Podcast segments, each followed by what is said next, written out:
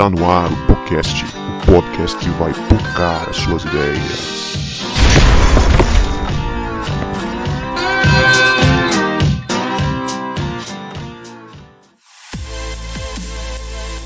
Para você que achava que a gente não voltava, a gente voltou. E este é o podcast, o podcast que vai pocar as suas ideias. Meu nome é Guto e eu estou com Cebola, que é mais aleatório do que o Ronaldinho Gaúcho. e aí, rapaz, e mais uma gravação de um podcast aí, né? Tô aqui com o Vini, que não foi apresentado no podcast passado, porque está comprando semente ungida e livros de autoajuda do Silas para passar este tempo dele. Tá explicado. Tá repreendidaço em nome de Jesus. Fala galera, eu sou o Vini e tô aqui com a Leia. Na verdade, os livros não eram para mim, eram para Leia, que está se preparando para ser mamãe ainda esse ano. Ai, ai, vamos bem. Convide deixar. E eu sou Leia, eu tô aqui com o João Marcos neste segundo podcast do nosso novo integrante, que é um surto cada dia, João Marcos, nessa quarentena. Não tem jeito. é, galera, e aí, beleza, pessoal? E eu sou o João Marcos, eu tô aqui com o Guto, que ainda não assistiu My Little Pony, mas vai assistir e memorizar todos os personagens. Tá amarrado em nome de Jesus. É realidade, filho. Realidade. Pai de menina. Sofia vai, vai assistir logo o Dragon Ball Z, não vai assistir My Little Pony, não. Deus me livre. Muito bem, galera. E a gente está aqui com um amigo muito querido, meu amigo Gerson Barcelos, que é o nosso convidado dessa noite. Dá um salve aí para os nossos ouvintes, Gerson. Olá, pessoal. Meu nome é Gerson Barcelos. Estou muito feliz de estar participando aqui, ser entrevistado por vocês, falar um pouquinho sobre minha vida. É isso aí, galera. Hoje a gente vai fazer um bate-papo muito especial sobre como é viver com depressão. Mas antes, vamos para os nossos salves e recados.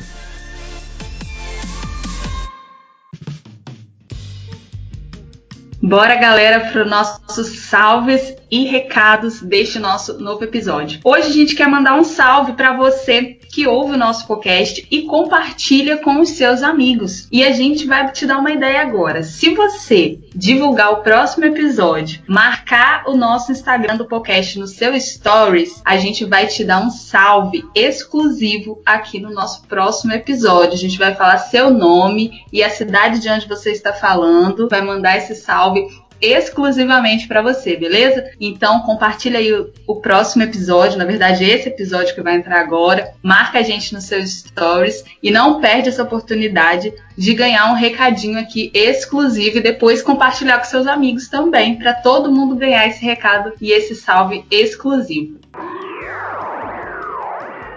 Lembrando ainda para vocês que a nossa promoção, nosso sorteio do livro Ego Transformado ainda está rolando no nosso Instagram e dá tempo ainda de você marcar os seus três amigos, curtir a nossa página no Instagram, curtir a foto oficial e concorrer a esse super livro. É um livro que vai transformar realmente a sua vida. Não perde essa oportunidade. Vai lá no nosso Instagram, curte, compartilha, marca seus amigos e torce os dedos aí para quem sabe você não ser o próximo sorteado desse livro. Ser o primeiro sorteado da nossa página. Olha só, você vai sempre ser lembrado, você vai ser o primeiro vencedor do nosso sorteio e quem sabe também ganhar esse livro aí. Quem sabe a gente pode dar uma, até uma dedicatória nesse livro para você. Então, uma relíquia quando a gente for bem famoso famoso da Filações do podcast. Então, bora aí, vamos marcar todo mundo, marca, marca aquele seu amigo e participa aí com a gente, beleza?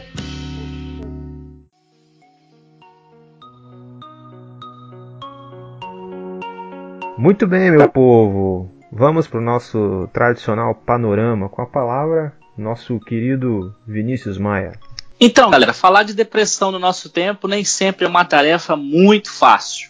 A depressão, segundo a Organização Mundial de Saúde, afeta pessoas de todas as idades e de todos os estilos de vida. Causa angústia e interfere na capacidade da pessoa fazer até mesmo as tarefas mais simples do seu dia a dia. A mesma Organização Mundial de Saúde afirma que, no pior dos casos, a depressão pode levar ao suicídio, que é a segunda principal causa-morte entre jovens de 15 a 29 anos, só perde para o acidente de trânsito. Ainda assim, segundo a OMS, a depressão pode ser prevenida e tratada. Uma melhor compreensão sobre o que é a doença e como ela deve ser prevenida e tratada pode ajudar a reduzir o estigma associado à condição, além de levar mais pessoas a procurar ajuda. O número de pessoas que vivem com depressão, segundo a organização, está aumentando. Uh, nós estamos aí com 18% da população mundial numa pesquisa feita entre 2005 e 2015 sofrendo com depressão. A estimativa é que atualmente há mais de 300 milhões de pessoas de todas as idades sofrendo com a doença em todo o mundo. O órgão alertou ainda que a depressão figura como a principal causa de incapacidade laboral no planeta, ou seja, a principal causa de, de afastamento do trabalho é a depressão. Já no Brasil, a organização afirma que 5,8% da população brasileira sofre com depressão, o que dá mais ou menos 11 milhões de pessoas. O índice é, é, o maior na América Latina e o segundo maior nas Américas, perdendo apenas para os Estados Unidos, que tem cerca de 17,4 milhões de casos confirmados. Existem três tipos de depressão. A depressão leve é aquela que todo ser humano vai passar ou já passou na vida. Por exemplo, quando você fica triste por alguma coisa, essa tristeza é considerada depressão leve. Qualquer tristeza. Existe a depressão mediana ou moderada, que possivelmente também todo ser humano vai passar na vida. Por exemplo, é quando você perde um ente querido, quando aquela criança perde um chorrinho, um animalzinho de estimação. E existe a depressão profunda. E é essa depressão que causa tudo isso que a gente está falando aqui. Sabe-se que a depressão interfere diretamente na vida das pessoas e também nas relações interpessoais, sobretudo nas relações familiares. Há também um senso comum muito errado de que a depressão é, é frescura. Certamente você já deve ter ouvido aí alguém reproduzindo frases como depressão é falta de trabalho, depressão é falta de capinar o quintal, ou até mesmo alguém falando que depressão é falta de Deus, misericórdia. E pensando nessas questões, o nosso ponto de partida é exatamente este tema: como é viver com depressão. Muito bem, gente. Nós estamos aqui hoje para conversar sobre esse tema que é, tabu em muitos lugares, até mesmo é, em muitas igrejas. É, isso é considerado como tabu, como o Vini bem falou ali. E nós estamos recebendo o Gerson hoje porque ele é uma pessoa que convive com a depressão. E a gente vai bater um papo aqui essa noite, a gente está gravando de noite, mas se você estiver ouvindo de dia, de dia também, no seu dia, e a gente vai trocar uma ideia aqui, ele vai compartilhar com a gente como que é a experiência dele com essa doença. Gerson, como você descobriu que você tinha a depressão? Eu acho que tem uma etapa, né, até você descobrir a depressão. Você começa a sentir uma angústia, começa seus pensamentos começa a desvairar, você começa a parar de dormir. Então, até você descobrir, tipo, eu tô com depressão, sem dizer que é um tabu muito grande quando se fala ainda depressão dentro da igreja, de um cristão. Mais ainda na época uh, seminário, né, aquela coisa toda, final de período, juntou muita coisa. Mas vamos lá, como é que eu descobri? Eu tive um acidente de trânsito em 2013. Nesse acidente de trânsito foi o gatilho. Foi o gatilho para que a depressão surgisse. Nesse acidente de trânsito, eu bati muito forte na traseira de um carro e fui lá, perguntei a menina se estava tudo bem, era a menina que estava um, dirigindo, perguntei ela se ela estava tudo bem, se ela tinha se machucado, ela não, não, tudo bem e tal. É, falei, olha, anota minha placa, meu telefone, faz o orçamento do seu carro que eu vou pagar. Eu bati atrás, estou errado, então faz o orçamento que eu vou pagar. Do acidente para frente eu comecei a ficar nervoso, alterado, ter síndrome do pânico, eu me lembro uma vez que estava aí minha esposa vindo do trabalho, a gente morava em Colinas de Laranjeiras e eu saí correndo para casa Minha esposa veio andando assim, coitada, sem saber, e chegou lá, eu tava escondido embaixo da cama. Né, atrás da cama, na verdade embaixo não, mas atrás da cama. E sem saber isso tudo, sem saber o que estava acontecendo comigo. E você ora, e você busca, e o que está acontecendo, o que está acontecendo, tem alguém que te fale o que, você está passando. O Vinícius lembra bem, eu acho que o Gustavo também estava, de uma vez que eu saí de casa, fui pra praia, fui sair descalço. Ah, saiu, e... Foi o dia que você saiu só com cartão de passagem? Sim, sim. Saí e fui. Cara, você sabe que você sair assim, tipo, dar um rolê aleatório, né? Só que, assim, eu, eu falei, cara, eu vou, eu vou viver na rua. Vou viver na rua. Então, tipo assim, eu fui, saí, né, fui lá na Jacaraí, andando lá na praia, fui no supermercado, tinha um dinheiro, comprei um chinelo. Aí fiquei olhando os caras jogar bola lá e fiquei pensando, pensando, pensando, cara, como é que é viver na rua? Aí assim, falei, sem ter noção que... do que estava acontecendo com você, sem, né? Sem, sem ter noção, sem ter noção. Nossa, eu encontrava as pessoas olhando assim pra mim. Eu acredito que quem me conhecia, via eu naquele momento, cara, esse cara, sei lá, está meio perdido, né? Está meio perdido de si.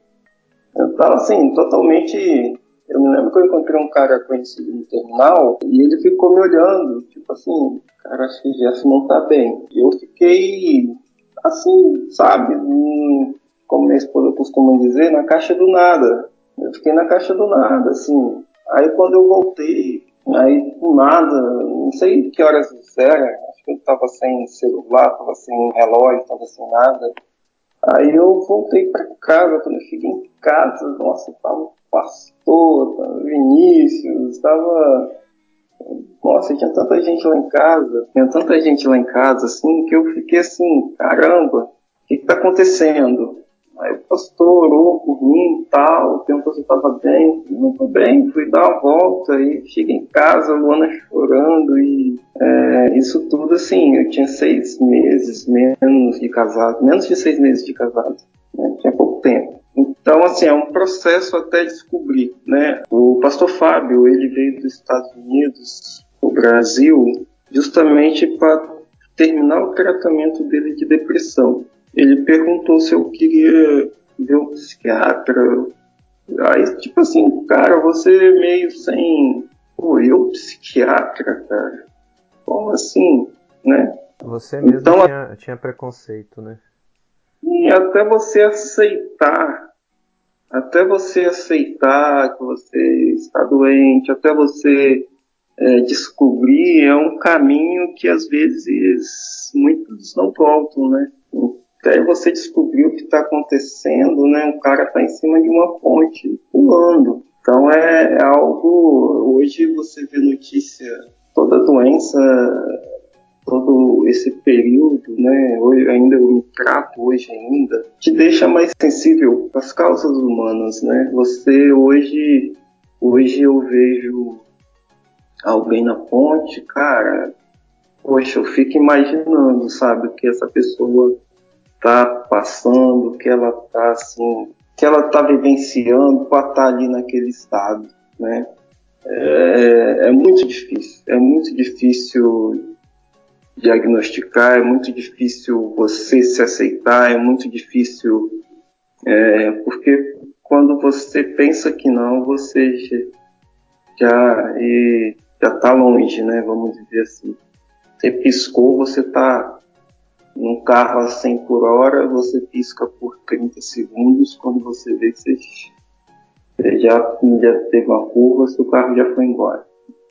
É, então, uma das, uma das características é, da, do diagnóstico é realmente esse, né? A via de regra, as pessoas com depressão, elas até conseguem identificar, você até usou o termo gatilho, né, o gatilho disparador, elas até conseguem identificar algum momento, mas no, em condições normais, assim, a, as pessoas, elas, mesmo identificando esse gatilho e, e tendo essa ideia desse momento, elas não se percebem com depressão, elas vão se perceber com depressão muito lá na frente. Esse exemplo que você usa do carro a 100 é mais ou menos isso mesmo. Você está no carro a 100, você mexeu no rádio do carro, você já andou ali, eu não sei quantos metros à frente, você não está no mesmo lugar mais. A depressão ela tem essa característica, né, que é, que é marcante dela. Via de regra, as pessoas elas têm uma ideia de como foi, de quando foi, mas elas não conseguem precisar exatamente assim, foi dia tal, é, que isso aconteceu e tal, assim, eu me vi daquela situação, uma série de, de informações, né? E aí você falou bem, assim, indicou que você mesmo já tinha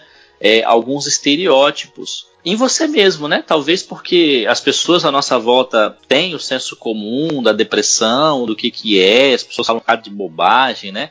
E talvez a gente acabe introjetando isso também para nós. É, quando você identificou, assim, como é que foi para você trabalhar essa questão da aceitação? Porque é, o, o, grande cerne da, da, da, questão é exatamente isso, a aceitação, a pessoa reconhecer que ela precisa de ajuda, porque sem, sem isso ela não vai procurar ajuda. Como é que foi para você chegar nesse caminho? Pois é, é, o pastor Fábio me levou a um psiquiatra, doutor Ulisses, eu fui diagnosticado com depressão maior cheguei a ficar encostado também por causa disso e tal. Andava muito estressado, antes eu estava com um problema no pescoço, isso, estresse, né, do trabalho, isso foi assim, vários fatores vai, vai, foram agravando ainda mais a minha situação. Mas como é que foi saber, cara, você tá com depressão? Primeiro momento, fiquei um pouco incrédulo e assim, não levei muito a sério. Não levei muito a sério, fiquei um pouco incrédulo, ah, isso logo vai passar, isso logo vai. Ah, daqui a pouco eu tô bem, daqui a pouco. Só que esse daqui a pouco nunca chegava. Esse daqui a pouco nunca, nunca chegou, né? Então, na verdade, chegar chegou, mas assim, demorou um pouco. Demorou um pouco, né?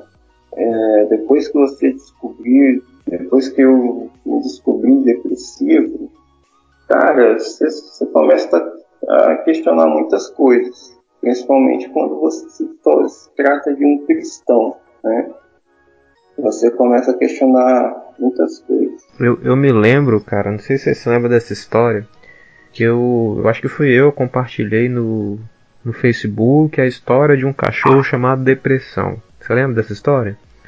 O cachorro é, ele ia crescendo e tirava a, era, as fazer as coisas simples eram difíceis. Você lembra desse, desse vídeo, cara? Uhum, uhum. E aí eu me lembro que você chegou para mim e falou assim, cara, eu me sinto igual aquele a história daquele cachorro chamado depressão. Né? Foi quando eu comecei a tentar mesmo para a luta que você estava vivendo. E depois que você descobriu que você tinha depressão, como é que a sua rotina no dia a dia mudou, cara? Mudou alguma coisa ou você continuou fazendo a mesma coisa? Não te atrapalhou? Rapaz, atrapalhou tudo, muda, muda tudo.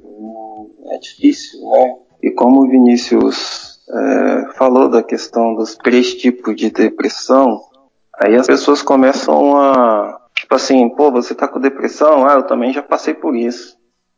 Sabe? Meio que menosprezar aquilo que você está sentindo é como você ir. Quando minha mãe faleceu, tinha 17 anos. A coisa mais terrível que eu escutava era alguém chegar e falar: Cara, eu já passei por isso. Tipo, sabe? É, não, você não passou, você não sabe o que eu estou sentindo. Não passou. Quem está sentindo sou eu. Eu sei o quanto está doendo. Você não. Você pode ter passado em outro momento a sua história, a sua vida. Mas você chegar num velório e falar, eu sei que você está passando, ah, tipo, cara, aquilo parece que minha dor só aumentava. Né? Então, a depressão não foi diferente. Né? Muita gente chegou, não, isso é espiritual. Não, isso é financeiro. Não, isso é Hoje, hoje as perguntas já são diferentes, né? Hoje as pessoas querem saber o que aconteceu para você ter depressão, sabe?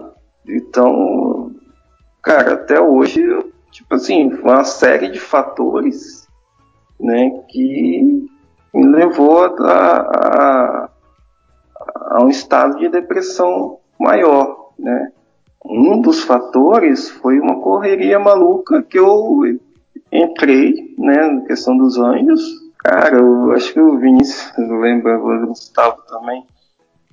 Eu trabalhava no, morava na Serra, trabalhava no Correios, né? E a gente fazia ação duas vezes na semana. E era seminarista na Igreja Batista Central de Vitória.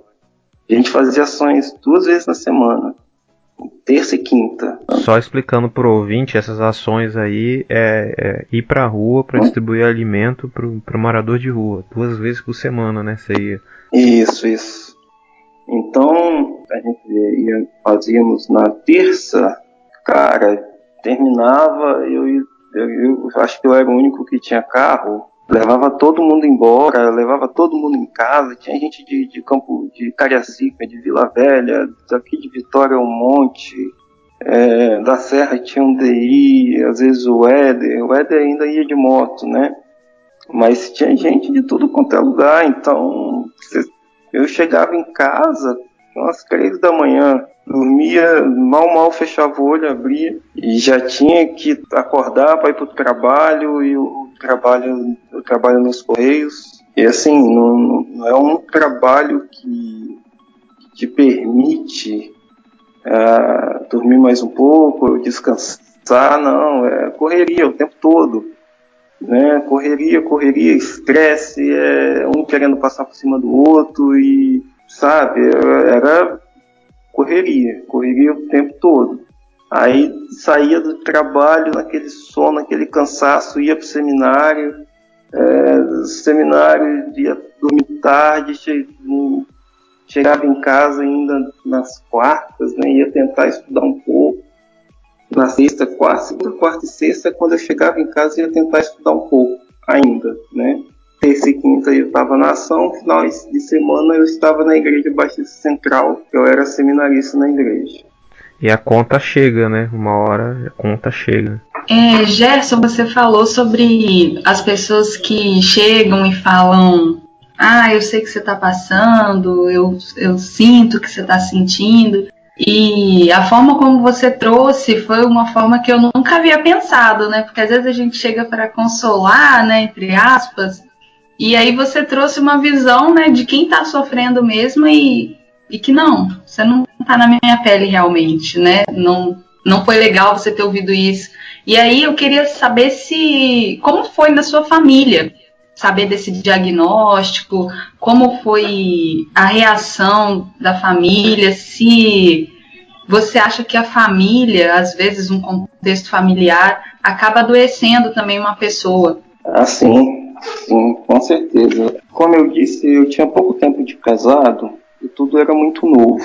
Tudo era muito novo para mim, para Luana e eu não sabia o que estava acontecendo, sabe? Eu não, não passava uma segurança que acho que um esposo deve passar para a esposa, né? Um homem deve passar por uma mulher, né?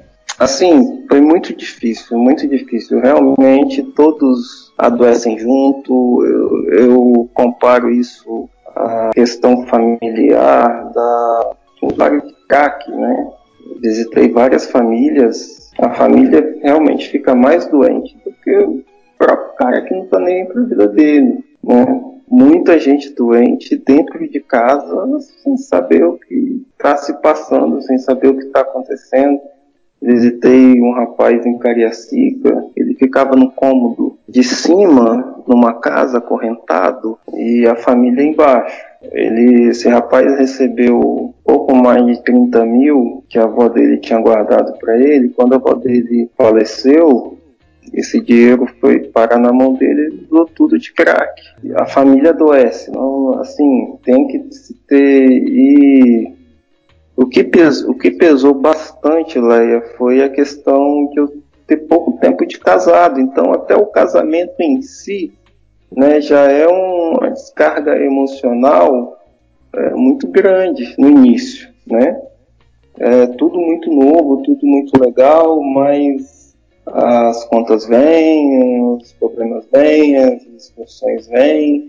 Né? Então, é, a família adoece junto também. Assim, é, é muito difícil, é muito difícil. Minha esposa foi muito guerreira, muito sábia, muito crente, muito servo de Deus e eu só tenho a agradecer. Você percebia que a sua família sofria ou naquele momento a sua angústia, é, você não conseguia perceber isso, né? Por conta dessa angústia que era muito grande, enfim, você só conseguia perceber a sua angústia ou você percebia a angústia da sua família também? Assim, eu percebia. Eu sabia que minha esposa estava sofrendo, sabia. A minha família, assim, em si, minhas irmãs tal, sabia muito pouco, né? Mas sabia que estava acontecendo algo. Né? Minha família sabia que estava acontecendo algo tal, que eu tinha sido diagnosticado, só que também só quem teve depressão sabe o que é. Só quem passou por isso sabe o que é. Só quem passou. É igual gravidez. Né? Só a mulher mesmo que teve filho que sabe como é que é. A dor do parto. A Leia vai saber em breve. Isso, né?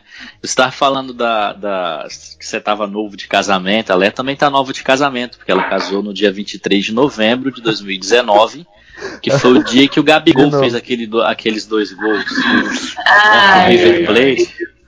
Né? E no final aí... não ganhou. Quero dizer isso, que no final das, de todas as contas, no final de tudo, não ganhou. Ganhamos, ganhamos sim, ganhamos a Libertadores. Né? Essa parte você edita, né, Gustavo? Pior que às vezes eu deixo. Só para dar uma, uma, descontraída no. no, no. Mas é, explorando um pouco o tema família e como que a família reage, é, como é que ficou o seu relacionamento, se em algum momento a sua esposa ela tentou te ajudar de alguma forma, né?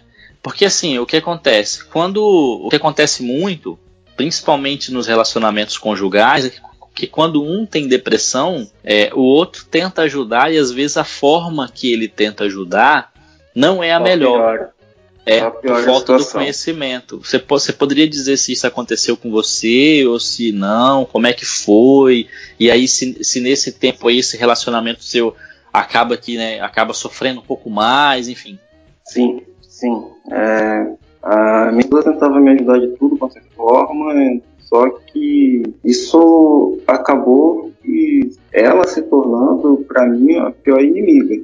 Minha esposa virou inimiga, assim, sabe? Tipo, faz nada para me ajudar, sabe? Tô doente, mas ela não faz nada para me ajudar, só pior a situação. É, sim, cara, é muito difícil porque ela estava longe da família, a família dela no norte, noroeste do estado, distante todo mundo. Como eu disse, assim, ela foi guerreira, porque aguentou, aguentou, aguentou, aguentou, e eu sofrendo por outro lado. Achei assim que, cara, minha vida vai mudar se eu me separar. Minha vida vai mudar, vai melhorar. Eu acho que o problema é minha esposa sabe? Acho que o problema é ela, só pode.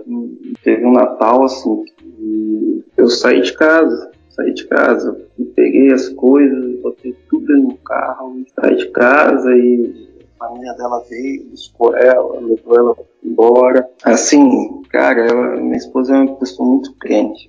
Ela falou assim com Deus que não ia passar o ano novo sem o marido dela. Né? Não ia passar o ano novo sem o marido dela. Eu peguei, botei minhas coisas dentro do carro, as coisas não tem nada, né? Botei meus livros. botei meus livros dentro do carro, minha bicicleta. Te e... entendo, te entendo. Só tem também. e fui embora, saí. Eu... Você foi pra onde, Jeff? Não sei, cara. Não sei. Peguei o carro, quando eu me vi, eu tava lá na Audifas Barcelos, na Serra. Na rodovia Audifas Barcelos, na Serra. Fazendo o quê? Não sei como eu fui parar lá. Telefone tocando. Você surtou, né, velho? Sim, telefone tocando, pastor, psiquiatra. Nossa, tinha 500 ligações no telefone. Olhei assim, meu tio tava ligando. Aí eu, caraca, o que que tá acontecendo? Eu buscando a resposta, né, de que que tava acontecendo. Eu resolvi atender. Onde você tá? Falei, não sei, cara. Não sei. Meu filho, o que está tá fazendo tal. Meu tio é uma pessoa que eu respeito muito, né? Irmão do meu pai. E, filho, vai lá pra Campinho que eu tô indo pra lá. Não, tio, não quero ver ninguém não, tá?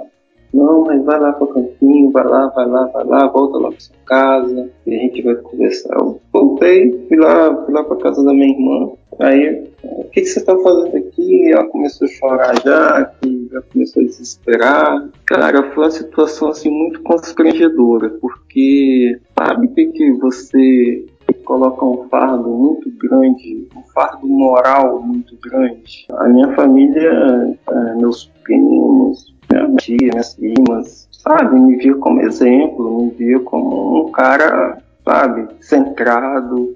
Aí de repente você, uf, esse mundo seu, esse mundinho seu desmorona, né? Assim, um grande choque grande choque e mas como eu disse no início minha esposa é crente então no ano novo a gente estava junto dentro da igreja Fica aí o, o conselho para você que tá ouvindo o podcast, que tá pensando em namorar, gente que é de fora da igreja, né, né, né. É, né, tá vendo aí, ó, o que que o, um cônjuge crente faz, ó, segura o rojão Faz toda cara. a diferença, cara. Faz. Louvado seja Deus por ela.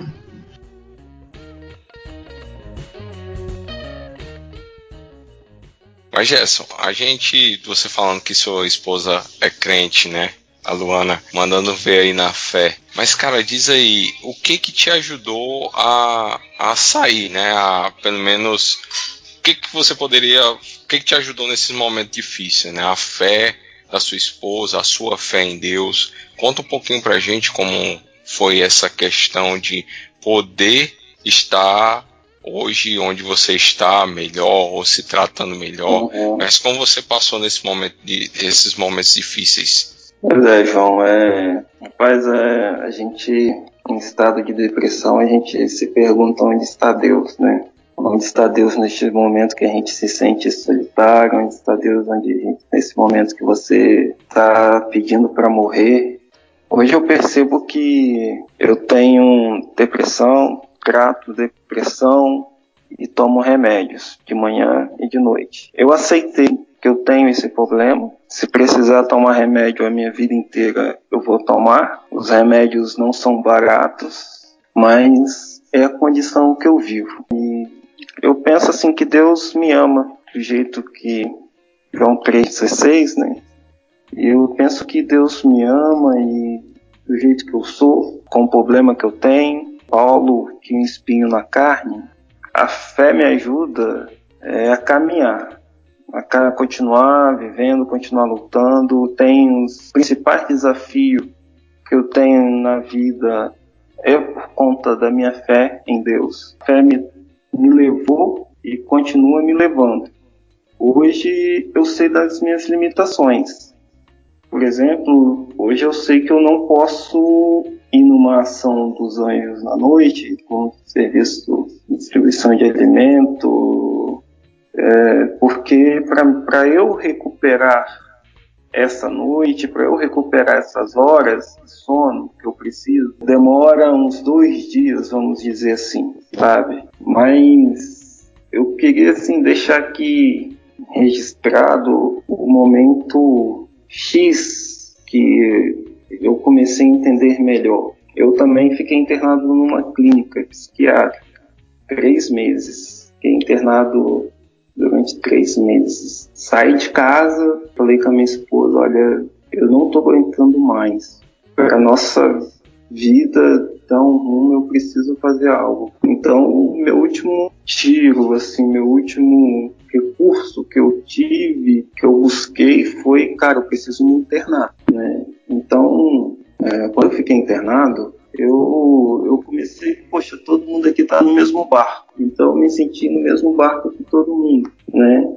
E isso te ajudou muito. me ajudou muito, sabe por quê, João? Porque a clínica me deu uma regra que eu não tinha, me deu uma, uma disciplina que eu não tinha de alimentação, de horário de remédio, de horário de acordar, de horário de dormir. Até espiritualmente me ajudou porque, cara, eu li muito na clínica. Eu não saía da biblioteca nos primeiros dias, eu li muito. E lá a gente começou uma célula, um pequeno grupo, tinha católico, presbiteriano, espírita. E eu comecei a liderar esse grupo, esse movimento, e foi tão assim natural que as pessoas chegavam até mim e, contando os problemas e como se eu fosse um dos psiquiatras do local. Eu falei, não, eu, estou aqui me tratando também, eu estou no mesmo barco, não estou aqui, não sou. Não, mas você, cara, e outros pensam, cara, o que você está fazendo aqui? Qual o seu problema?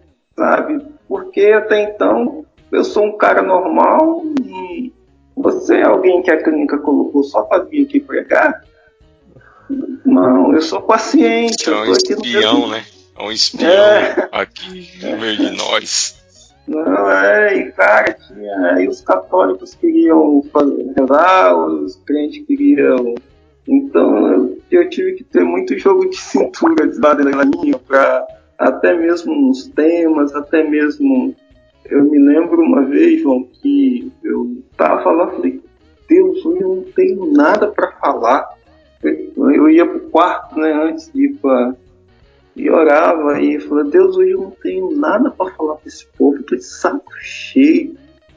E ia caminhando, assim, até lá a biblioteca onde a gente fazia nossas reuniões. Aí eu peguei, cheguei lá, todo mundo, a gente tinha quase umas 12 pessoas. Assim, teve esse dia específico, eu cheguei lá e falei, mas olha, hoje nós vamos vamos orar pelos nossos amigos que estão lá fora. Eu quero que você fale o nome de dois amigos, duas pessoas que se importam, se importa com você que está lá fora. Nós estamos aqui numa condição de doentes, de dependentes químicos, mas tem gente lá fora que está preocupado com a gente, que está sofrendo com a gente, nome de duas pessoas e vamos orar. Eu nunca vi tanta gente chorando junto. Assim, o pessoal falava, já começava a chorar, e chorava, e chorava, e chorava, e chorava. E eu, assim, eu, eu falei aquilo de uma forma, eu não sabia o que falar, então falei aquilo. E, e eu falei de uma forma assim, tão cética e tão. não acreditando que, que Deus fez o que fez naquela, naquela noite, né? Cara, assim, foi algo assim, realmente sobrenatural. Eu estava chorando ali e, se, e, lá não podia abraçar, não podia é, ter contato com o outro, né? Era a regra da clínica, tinha câmeras de tudo quanto é lugar. Mas lá a gente não tinha essa, muito essa regra. Lá todo mundo se abraçava, todo mundo. Porque era muito choro e era muito. E depois disso, eu sei que onde eu estava na clínica estava uma turma reunida. Onde eu estava na clínica, estava aquele pessoal atrás de mim. Aí eu, caraca, o que está acontecendo? Assim, eu entendi que, cara, Deus, ele, ele, é bom, sabe? Ele está com a gente o tempo todo. Você foi Mas se tratar e, e, se tratando, você acabou, sei lá, cuidando de gente lá, né? Sim, sim, sim. E assim, cara, Deus, ele, é um jeito louco dele de fazer as coisas, né? Que às vezes precisa, né? De ele falar, olha, quem tá no controle aqui sou eu, não é você. Né, e ontem eu com meu filho no colo, fazendo ele dormir, com esse negócio de pandemia, né? Você fica lá com seu filho no colo ali e tal, foi, cara, eu tô trabalhando, eu tô na rua, se eu trouxer esse negócio pra aqui de casa, tal, e comecei a chorar, por causa do meu filho e falei, Senhor, eu não tenho controle de nada. E o ser humano, né? Ser humano quer ter controle de tudo, cara. A gente quer ter controle de tudo, a gente faz as coisas para ter o controle. Então, quando a gente perde esse controle, a gente fica doido, a gente enlouquece. Mas, por isso que Abraão é o pai da fé, né? Vai, vai pra terra que eu te mandar, o cara pega e vai do nada sabe? O cara pega e vai. Eu queria. Eu sou muito fã do Vinícius, cara. E Fala sério mesmo. Ele, ele, vai ficar se achando depois aí. Não, pode se achar, que eu, eu sou mesmo. ainda, né? Eu sou, sou, sou muito fã desse cara, bicho. Ele não, não sabe. Não sabe a admiração que eu tenho por ele. Mas é... daqui a pouco ele vai querer fazer live. Não, o cara tem moral. Não assim, cara, porque Vinícius é um cara que mete as caras. Tipo, o cara caiu de moto ali, Vinícius mete a cara lá. Ah, O Vinícius cara- é doido. Eu não gosto de andar com mulher Vinícius. bateu, a mulher bateu o carro, velho. A mulher bateu Ele o vai- carro. Esse cara, Ele vai ajudar esse cara pessoas. nunca tinha dirigido na vida, velho. Esse cara nunca tinha dirigido na vida. Não, deixa que eu tiro o carro. Saiu, pegou o carro, saiu, saiu. Sabe? Eu.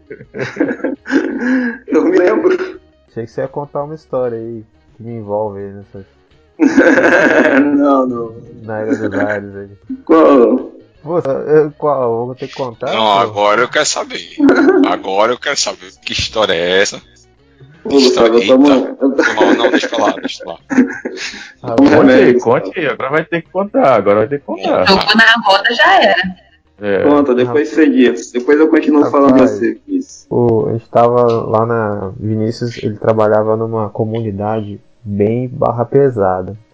Aí, um dia tava eu e Gerson, Ah, lá, a gente sim, foi lá sim, passar sim. uma tarde, fomos distribuir comida pro pessoal de, de rua.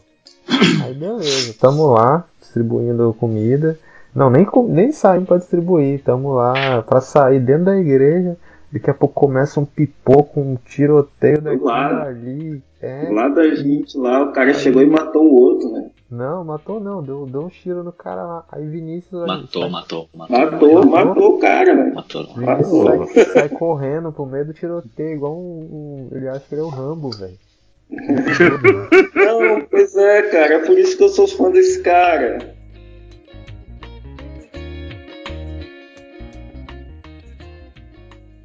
A gente tá falando de coisas, problemas muito sérios, né? E assim, eu acredito que esse, esse programa vai ajudar muita gente, né? Você contando a sua experiência, como é que você se sentiu, eu acho que só de a gente tocar nesse assunto isso vai ajudar bastante gente. Então, ah, talvez tem gente que está passando por isso que você passou e não sabe, como você não sabia. Qual conselho você daria para esse cara? Procura um profissional da área. Procura um profissional sério. Sim. Não Procura um adianta profissional. pensar sozinho. Não, não vai não. Vai nessa não, porque é complicado. E procura um profissional sério. Porque infelizmente tem muito. Cara, eu fiz mil, mil sessões de psicólogos e correio, o plano do correio era tão bom que eu tinha que fazer 12 sessões, esperar seis meses para fazer mais 12, Caramba, esperar seis cara. meses, fazer mais 12. Você sabe que você E- vai pro ar, né? Você tá falando dos correios. Não, que eu censuro o nome dos correios?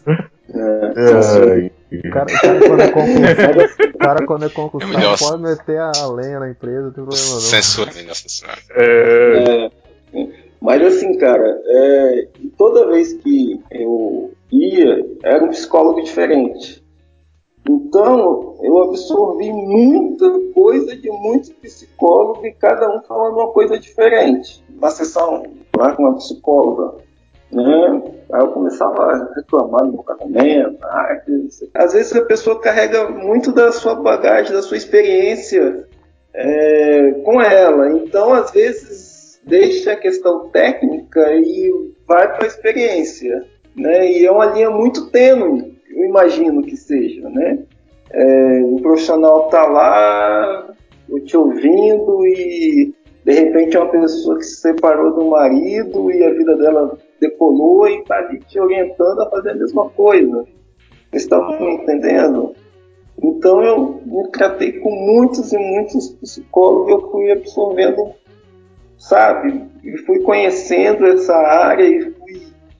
E, cara, é, é muita loucura. É muita loucura. É você ir mé- ao médico, 50 médicos te, dá 50 diagnósticos diferentes. 50 médicos te dá 50 conselhos diferentes. Na clínica também, que eu eu fiquei internado, lá eu consultei com um profissional muito sério, muito competente e que me ajudou muito. Então, dentro da clínica, eu tive todo o amparo, todo o suporte que eu precisava. Né? E hoje é engraçado que a gente, antes, quando comecei o projeto, as pessoas me procuravam muito para falar questão de drogas, né? hoje me procura por essa questão. E, cara, eu nem tento, porque eu, tô, eu, sou, eu sou um doente, eu tô em tratamento. Então, cara, eu não quero nem papo, eu procuro um médico. Quem pode te ajudar é um médico, é um psiquiatra, é um psicólogo, passa e procura profissionais sérios.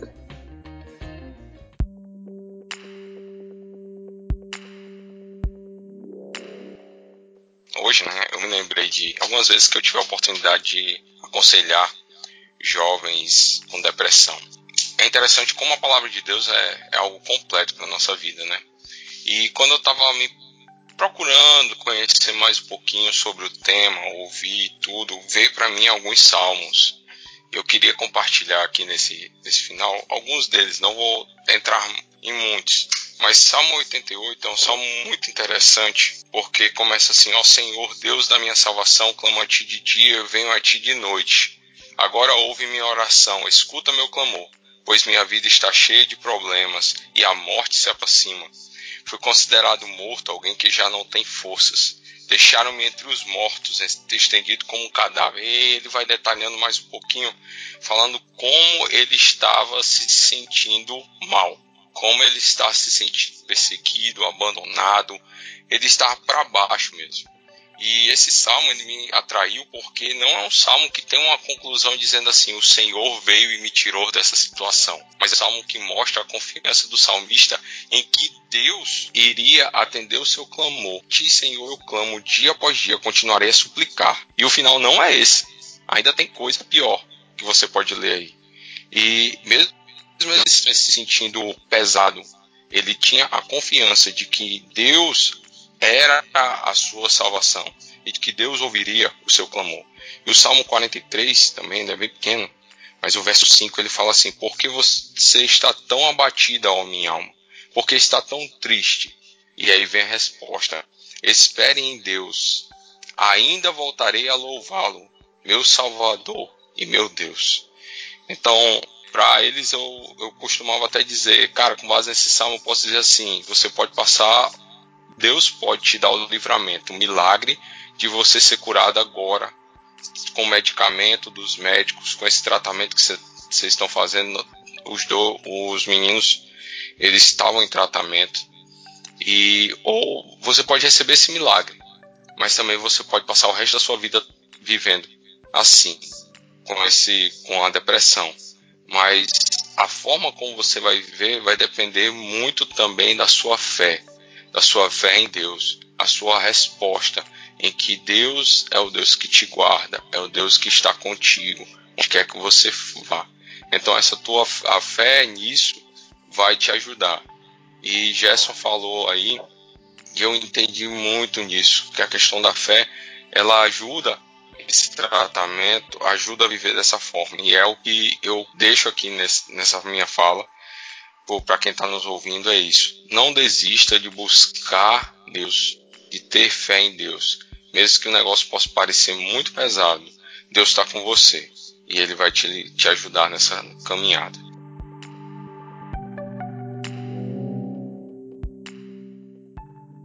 Esse assunto é um assunto bem complexo, né? É um assunto bem, bem delicado. E quando a gente percebe, e o João sabiamente trouxe alguns textos bíblicos, a gente poderia passear é, por outros textos bíblicos e perceber que personagens bíblicos tiveram sintomas de depressão profunda. É, Elias, por exemplo, é um deles, Asaf no Salmo 77 é outro. Né? A gente tem vários personagens que tiveram é, sintomas de depressão e que mesmo tendo a sua fé, mesmo tendo sendo pessoas usadas por Deus, tiveram que enfrentar é, aquilo que o pastor Hernanes Dias Lopes chama de assalto na alma. O pastor Hernanes Dias Lopes chama a depressão desse jeito. A gente está caminhando para o final do nosso bate-papo. A gente poderia ficar aqui mais algum tempo é, esmiuçando esse tema que é muito pertinente para nós sobre como e como viver em depressão. E a gente quer caminhar para o final dizendo a importância importância que é, e o Gerson falou muito bem, a importância que se tem de recorrer ao profissional, né? recorrer à pessoa certa, recorrer ao terapeuta, de se fazer a terapia, de estar no psicólogo, é, de ir ao psiquiatra, são profissionais que são bênçãos. Ah, o Gerson trouxe algumas experiências difíceis que ele teve por conta da, da mudança dos profissionais, né? Isso, infelizmente, isso acontece porque é, é plano de saúde, né? Às vezes a pessoa não tem condição de manter também uma terapia, mas existem bons profissionais, existem profissionais que mantêm é, um preço social, até inclusive para que as pessoas consigam um atendimento e permaneçam com esse atendimento. Então, ah, quando a gente é diagnosticado, quando a pessoa é diagnosticada com depressão, é fundamental buscar tratamento, buscar o profissional, seja a terapia com psicólogo, seja é, o, o, médico psiquiatra que vai fazer com que a pessoa tome as medicações, enfim. É fundamental. Ele, ele mostrou pra gente assim, ele apontou que é, outras, outras coisas né, também ajudam. Né? Por exemplo, a fé, o relacionamento com amigos, uh, com família. Não sei se vocês perceberam, mas sempre quando ele falava sobre é, amigos, tinha história, você vê que até a forma dele falar muda, porque o, o relacionamento interpessoal, né, pessoas, a, ajuda muito a pessoa com, com depressão. Né? E aí, de repente, você tá, deve estar tá pensando também assim, a seguinte, a seguinte questão: é, como eu vou lidar com pessoas que têm depressão? Como lidar com elas? Né? Porque a depressão é marcada por uma variação de humor muito grande. O primeiro passo para a gente lidar com pessoas com depressão é a compreensão. Né? A gente precisa compreender as pessoas, ter empatia por elas. O que a psicologia chama de empatia, a Bíblia chama de misericórdia. A gente precisa ter misericórdia, não julgar as pessoas e compreender que elas também precisam de ajuda.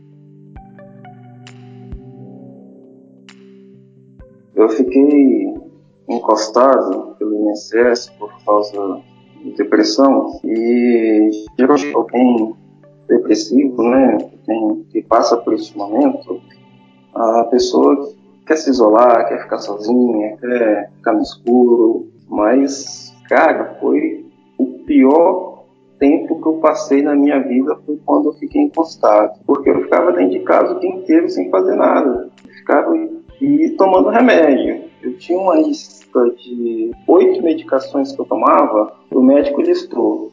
Essa aqui é para quando você estiver ansioso, essa aqui é para quando você estiver triste, essa aqui é para quando você tiver isso, é para quando tiver. Cara, era muita informação, muita medicação que eu comecei a tomar remédio toda hora que eu me sentia. Eu chegava lá, tomava um monte de remédio eu não tinha assim quem controlasse isso, assim, quem me orientasse nisso e caí numa, numa que muitos caem.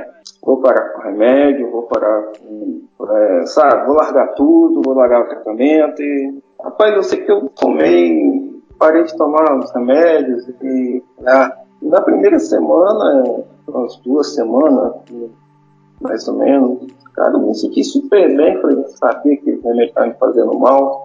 Só que a conta vem depois, né? E vem, vem pesado. Tome queda, tome queda, tome pressão, né? E você volta com os remédios, e você para com os remédios, você volta com o remédio, você para com o remédio. Então, além de ter, de ter os amigos por perto, o que é muito bom, seguir corretamente a orientação médica, seguir é, corretamente as orientações que você receber lá do psiquiatra, do psicólogo, para que você tenha uma vida de, com qualidade.